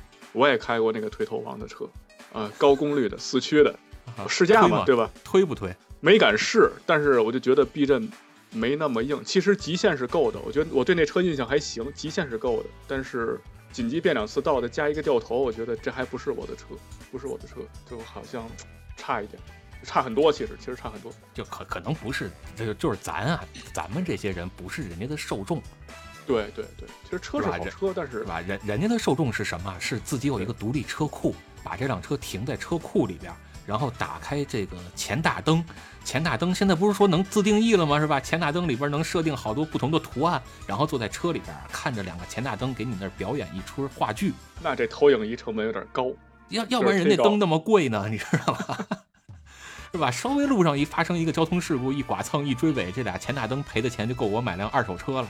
你们说到这儿哈，就是刚才我又收到了一个听友的及时的那么一个消息啊，他想问咱们哥几个一个问题啊，就是你看咱说了这么半天 GT 赛车这游戏了，就包括这 GT 七啊，就是咱们讲的最多的其实就是两个字，就是真实，就是它可能算是在这个赛车游戏里边相对来说比较真实的，或者说它呃不断追求的就是这个真实。但是呢，这个听友他就会觉得呢，就是你看这个什么事儿它都有两面性嘛，你这个东西太真实了哈。对吧？太真实的话呢，你就会让人感觉到枯燥。你比如说 GT 七的这个玩法，特别是 GT 七啊，它可能是呃抛弃了之前几代的一些花里胡哨的玩法，就回归到什么呢？就是考驾照，对吧？参加比赛，那个买车、收藏车啊，就是这么一个主线。玩多了之后，是不是会感觉到疲劳？而且呢，你看这个 GT 七，它是登陆 PS 五的平台的第一个游戏嘛，这个系列啊，就是你不光你不光说它这个。驾驶驾乘的感觉是真实的，就包括其他的物理引擎，就包括什么这个呃光线呀，它加入光追了什么的，光追对吧？就这些东西，哎，它也是呃更真实了。但是呢，这个听友就会觉得呢，就是如果真是这么一款赛车游戏的话，那么我的这个注意力应该是都放在了这个驾驶上，都放在了这个赛道上，盯着的就只有仪表盘和路面。那这个画面再好，可能也与我无关，可能我得玩到一个非常非常好的程度之后，我才会关注这些东西。就是它这个核心就是玩这个 GT 七会不会对于这个新手来说感觉特别无聊？这个我来解释一下。嗯，你先说，你先说。特别有我再说我的，因为我刚安利了一个人，然后这哥们儿之前一直在墨西哥跑五菱宏光，大伙儿都知道对吧？然后呢，他有 PS 四嘛，我就跟他说 GT 七你可以买一个试试，结果他就真连夜买了。为什么他那么相信我呢？因为他在墨西哥跑赛道的时候，跑比赛的时候。总开不过别人，我说你调一下车吧，你避震怎么调，差速器怎么调，轮胎怎么怎么换，结果他就越开，不是，咱现在巴巴顿巴顿老师都都这水平了是吧？我就把巴老师教我的东西打包卖给他了，然后他的水平在他们那圈里就大涨，大涨以后就特别。那你这卖了不是？那你卖了多少钱？你分我点儿啊？就卖了多少钱我不知道，反正最后就骗他买了个 GT GT 七，他就特别信我嘛。他说你你是从哪学来的？我说我在 GT 里学的。他就去买了 GT，你你不是应该跟我学的吗？你怎么从 GT 里学的？这不就是为了省了给你学费了吗？你不跟你学的，你还得找人要钱。嗯，明白。然后呢，交情也就到这儿了。其实这哥们儿，其实他还是个轻度玩家。他玩游戏其实玩的还挺杂的，不会说为了一个游戏就是特别的钻研。但是他那天跟我们说了一句话，他说我老婆怎么也不明白我为什么会对着一个弯儿跑了一晚上。其实你说 GT 驾驶乐趣是什么？这个你从眼上看，你在 B 站上看别人玩的录像，你看不出来。但是自己跑的时候真的很容易上头。我为了这个弯儿能够快零点零一秒，我可能会想办法给自己折磨自己一晚上。不知不觉的天就黑了，不知不觉的就屋里就有个声音喊：“还怎么还不睡觉？”真的真的，我也是这样。包括我那个被我安利那个朋友也是这样。就是说你很上头的，其实不光是 GT，包括我以前玩这个《神力科杀》，包括玩《赛车计划》，每一个弯儿我快了一点点，我的跑法优化了一点点，我都特别高兴。这种游戏性是天生的，就是你知道吧？它不是，它就跟那个你玩一个很很难的游戏，像玩一个什么老头环，然后我打不过这个怪，然后我优化了打法，我打过了以后那种成就感是一样的，但是你知道我，我觉得它还是有一点不一样。这个不一样在哪儿呢？就是咱从始至终一直都在说，你玩一个老头环，它对于你在实际的日常生活中是帮助不大的啊。这这是实话实说啊，我个人是这么理解的。但是 GT，你在它上边的这种进步是能够实实在在的映射到你的日常驾驶上的，甭管是驾驶乐趣也好，还是呃你坐你车上的这种乘坐感的舒适上，都是能有所体现的。就是它能够感觉到你的驾驶技术是在提升的。是吧？这是一方面，另外一方面呢，就是，呃，GT 这个游戏其实它给自己的定位就叫赛车游戏和赛车模拟器中间的一个跨界产品，它不完全是赛车模拟器，它只是比一般的赛车游戏要更专业一些，要更拟真一些，仅仅而已。但是就已经做到不错了。如果你要说真的是百分之百的赛车模拟器，那还得是你像什么 AC 神力科莎，是吧？像理查德伯恩斯。啊，包括像 LFS，还有像 N Factor，是吧？还是得类似于这样的游戏，呃，这样的赛车才是叫赛车模拟器。那翻过头来再说 GT，啊，GT 其实在我来说啊，它给我带来的这种乐趣或者说刺激是什么呢？就是每一次都要挑战自己的不可能，就我的对手永远是我自己，啊，对，你就像考这个驾照一样。为什么我就做不到金牌呢？我就我就差在哪儿了呢？为什么我做不到金牌呢？我就一直是在问自己，然后反复的去复盘。你看，如果在现实生活中我们要去跑一些比赛的话，除了统规赛以外，车基本上都是多多少少有些不同的。包括 F 一，F 一每个车队他们的车也是在技术层次上是有不同的。那真正能够体现出，呃，体现出，呃。客观物理条件下完全一样，只是在对比，只是在比拼车手能力的，也就是我们人的真实的能力的。除了统规赛，可能也就是这种赛车模拟器或者像 GT 这种东西才能够让你有所体现，对吧？所以它更多的是人的一个本身能力上的一个提升和追求以及竞技，啊，是体现在这儿的。另外一个是说，关于他刚才提到的这个画面感。啊，当然光追啊等等的这些高科技的画面确实带来更好的视觉感受了，但我还是挺认同他刚才说的那句话的，就是在开 GT 呃在 GT 里边去开车，更多的是关注到路面，关注到仪表盘，关注到其他车的这个动态，是吧？它下一个弯它会怎么走？那我应该如何选择路线啊？不跟它发生碰撞，同时还能保持一个很好的圈速，是在在呃是在。呃，关注这些，但是呢，并不影响这些很好的画面能给我们带来优质的视频感受。比如说，在我们跑完之后，它的视频回放阶段，哇，超漂亮的，对吧？这个视频回放阶段，一方面呢，你可以欣赏自己，哎，我练了，比如说啊，练了呃一个礼拜之后，我现在能跑到第一名了，我能把别人甚至都套一圈了。这种这个这个成就感啊是很强的。另一方面，它这个优秀的画面感也会给你带来身临其境的感受，所以它并不冲突。我是这么看的。嗯嗯嗯，我我补充一个啊，就是刚才两位老师说的都挺好啊，但是我补充一个什么呢？就是我说我玩游戏啊更注重什么呢？比如说我特别喜欢玩这个《刺客信条》系列，就特别是新出的这个就是神神话三部曲嘛。这个从那个起源开始，起源、奥德赛和这个英灵殿这三部，就是我为什么喜欢它呢？就是其实除了玩游戏啊，呃，去砍杀带来的这个快感，还有那个信仰之月带来的快感之外，我可能会更关注这个游戏背后它的背景。所以就是包括 GT 这个，为什么我这回也是下定决心一定要入手一个玩儿，就是我也想通过这个游戏去了解一些。这个汽车的历史啊、文化呀这方面的东西，我就随便举个例子啊，就是在录制之前，我看了一下这个 GT 七的这个片头动画嘛，然后片头动画呢，我就会发现它跟其他赛车游戏不一样，不一样在哪儿？其他的赛车游戏，比如极品一上来就是非常激烈的这个两个车在缠斗啊，啊，这个音乐也比较这个比较燥，上来电吉他就上来了。但是这个 GT 七不是啊，就包括其他前前几代好像也是这样，它不是，它上来先给你用很很很悠扬的、很缓慢的音乐来播出来，给你放一些呃历史的画面，然后这个画面结束了之后，这个切到现在啊，才开始有这个几个车在赛道上缠斗这种画面。我也是上其他网站我去思考了一下啊，比如说这 GT 七里边前几个画面，包括这个那个那什么什么奔驰的那个呃电机车一号诞生啊，这一八八六年那个事儿。第二个画面就是这个戴姆勒迈巴赫的这个第一辆四轮车，就是这种历史，就是甚至包括就是你这个车，我听说是它有一个咖啡馆模式嘛。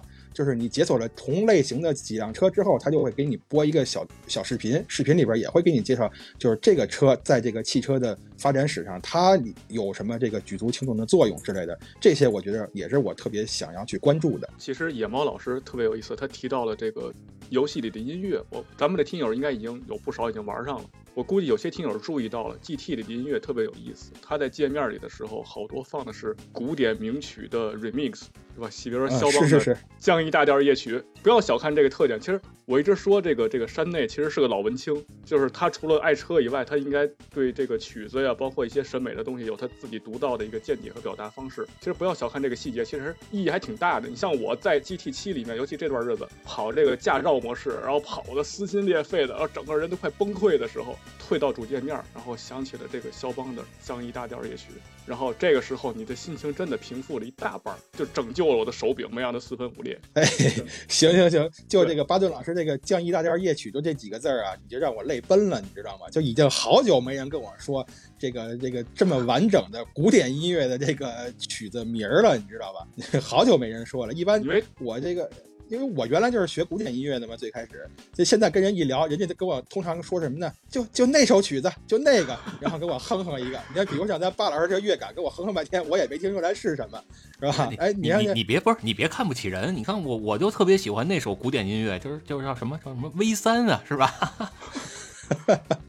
哎，行，这个巴顿老师以后咱可以聊一期古典音乐，我觉得可能跟你也有的聊，咱俩可以开新节目。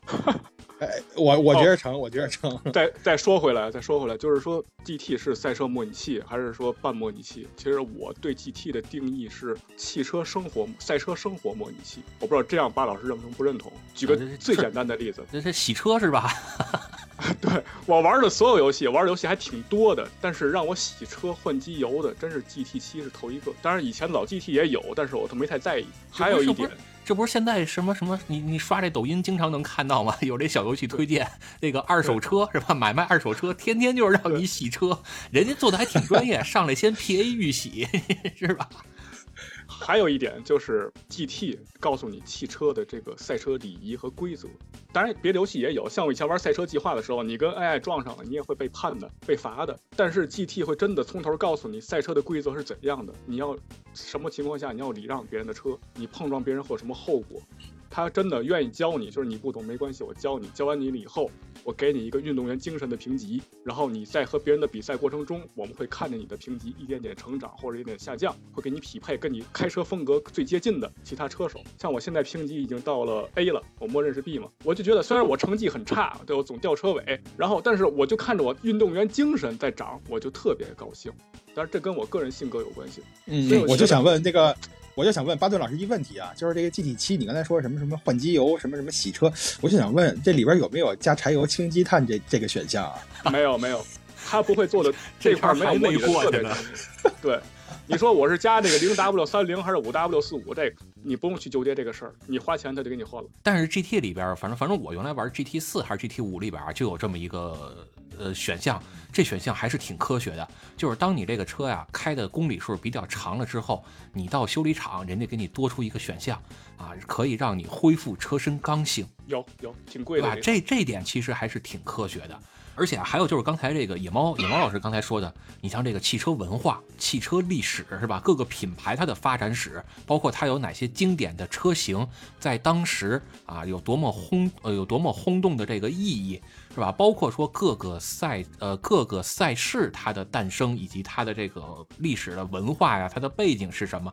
你像咱刚才之前聊到这个叫古德伍德，是吧？这个古德伍德赛车鞋又是怎么回事？现在经常能在抖音上刷到这个古德伍德，更多的看到的是一堆超跑，在他那个掉头那个地儿一一一脚油门，然后甩尾甩过来，是吧？但是很多人可能都不知道他们是在干什么。然后你玩了这个游戏，你才能知道啊，原来啊，这是人家的叫古德伍德速度节，这又是怎么回事儿？是谁给你？呃，是是谁创导的，是吧？是谁谁谁这个叫什么？呃，是谁创立的这个？呃，对啊，谁创建的啊？然后都有哪些品牌？什么车型又如何如何？包括什么勒芒啊？然后呃，拉力赛，对吧？勒芒拉力赛，呃，还有呃。那个叫叫叫纳斯卡是吧？还有那个纳斯卡赛车啊，印地赛车里边全能给你展示出来，包括也会有人给你去介绍这个赛事啊是怎么诞生的，它究竟在比拼什么，它的看点是哪里？其实汽车文化怎么说呢？也不是说其他的游戏就完全没有这种推广汽车文化的这个作用在。我举个例子，比如说我前几年玩的《极品飞车十九》，大家可能也玩过。其实其实《极品飞车十九》也起到一个很好的作用，就是它也推广了一个。以他的立场的汽车文化，比如说，对吧？基本上是有知道大佬客串，有谁呢？有那个著名的九幺幺收藏家 Magnus Walker，对吧？大胡子，大胡子大叔。哎，那谁也来了吧？我记得好像看过那个 Ken Block 专书，Ken Ken Block，对吧？那个在 YouTube 上做漂移视频的那个 Ken Block。还有一个巴老师肯定也知道的，钟景喜，RWB 的创始人，哎，对，玩保时捷宽体的吗？对，然后他们就在游戏里面了，然后跟你说话，跟你聊天，跟你一起开车，然后呢，把他的车送给你了，就觉得你要是了解了解这一块的，你就觉得非常感动，哇，真棒！你要是不了解的，啊，上网一搜，哇，这帮人还这么有历史，也是一种车文化的一个推广，只不过这车文化可能更。更接地气一点，对吧？所以下一代啊，再有这个类似的游戏，可能就是周冠宇代言了，是吧？那没问题，很好啊。你像那个《Forza Horizon》里边，你可能会碰见那种 Top Gear 的那个节目，对吧？也很有意思。哎，对。但是你你说到这点啊，这个前两代，包括这一代，就是就是你给我的那个 GT 六里边，GT 六里边它也有 Top Gear 的那个原型，就是 Top Gear 呃 Top Gear 里边它的那个标准的赛道，是吧？然后还有他们里边的那个赛车模式都有还原。对，所以就这就是很有意思的一件事情，就是说，不同的汽车的这个游戏会推广不同的汽车文化，但是呢，多了解一点，就大家觉得还蛮享受的。是，所以说来说去啊，我还是觉得，第一，咱中国现在的汽车文化还是比较薄弱，是吧？甭管是咱自己的品牌啊，还是这种赛事运动啊，包括全民对于汽车的理解，可能和国外这种汽车发达国家还是有一定的差距。确实，呃，我先多说点啊，就是我可以看到，就是咱们的。GT 也好，Forza 也好，评论里面会越越多的声音说，我们可不可以把领克加进去？我们可不可以把就是影豹啊这种的加进去？虽然可能有开玩笑的成分，但是我感觉就是我希望就是说我们的车文化在慢慢的升温，而不是这个燃油车时代的一个最后的一个狂欢。是，但是你说怎么升温呢？是吧？一方面咱这边给你压制着改装车，是吧？另一方面呢，现在这个赛道也是，说实话，跑赛道啊，考赛照啊，确实都挺贵的。而且能去玩这种赛车文化的，确实是极少数人。那更多的人可能还是把车当为一个日常代步的这么一个工具，是吧？他不会说去理解这辆车开起来到底有什么样的性格。所以我就觉得啊，这个 GT 这个这种东西吧，也不仅仅是 GT，就是 GT 这一类型的。你说它是赛车游戏也好，你说它是赛车模拟器也好。真的是特别好的一个能在普通人中去培养对于汽车的热爱，去传播汽车文化的这么一个途径。嗯，所以你看，咱们这个汽车之汉就一直说嘛，咱们可能这个目标啊，不光是去呃科普一些汽车的知识，可能咱们也愿意帮助更多不懂车或者是说呃不了解车的人，让他去爱上这个车。就刚才问咱们问题那个听友啊，就听了咱们这个解答，人家已经决定去拆鞋去了啊？为什么去拆鞋呀？就是他说呀，他要把他们家那个洗脚盆啊给拆了，中间打一洞，安一轴架在桌上，然后呢把这鞋拆了之后，用这个鞋带把 PS 五这个手柄啊绑在那个脸盆上，绑那个脚盆上，哎，就那当方向盘去开。你看，这是咱们这个节目的这个 目的，不就达到了吗？行，可以可以啊，这这这其实其实确实挺科学的啊。包括说，我记得好像早年间看过一个电影，那个电影是讲卡丁车的。啊，人里边这个老的卡丁车这个赛车手呢，就培养新的赛车手，就教他说，呃，你如何才能不在拐弯的时候去失控啊？就特别简单的，我们用一条绳子就能把这个问题解决。这条绳子呀，一方面拴在方向盘上，另外两个点呢，分别拴在左脚的刹车和右脚的油门上。因为绳子的牵拽力是有限的，所以当你在打方向的时候，你的刹车和油门就不能踩得很深。同样的，当你踩刹车和油门的时候，方向盘也不能打得太深，对吧？就用这种最原始的办法，就可以培养我们这种开车上的肌肉记忆。而这种记忆运用在平时的日常大路、日常道路驾驶上，甭管是雪天还是呃甭甭管是雨天儿还是这种冰雪路面。都是特别好的安全驾驶的一个方法。行吧，我觉得这个那那那咱咱可以这什么了，是吧？咱们对于这个 GT，咱仨人就是可以统一一下意见了，就是一个字儿嘛，就是买买。呃，送 是吧？你你别琢磨了，送不行，送不是反反正 GT 七呀，我是肯定得入手；PS 五呢，我也肯定得入手。至于怎么入手，我觉得还是还是多仰仗着各位吧。行吧，行吧，这个看吧，啊，看吧。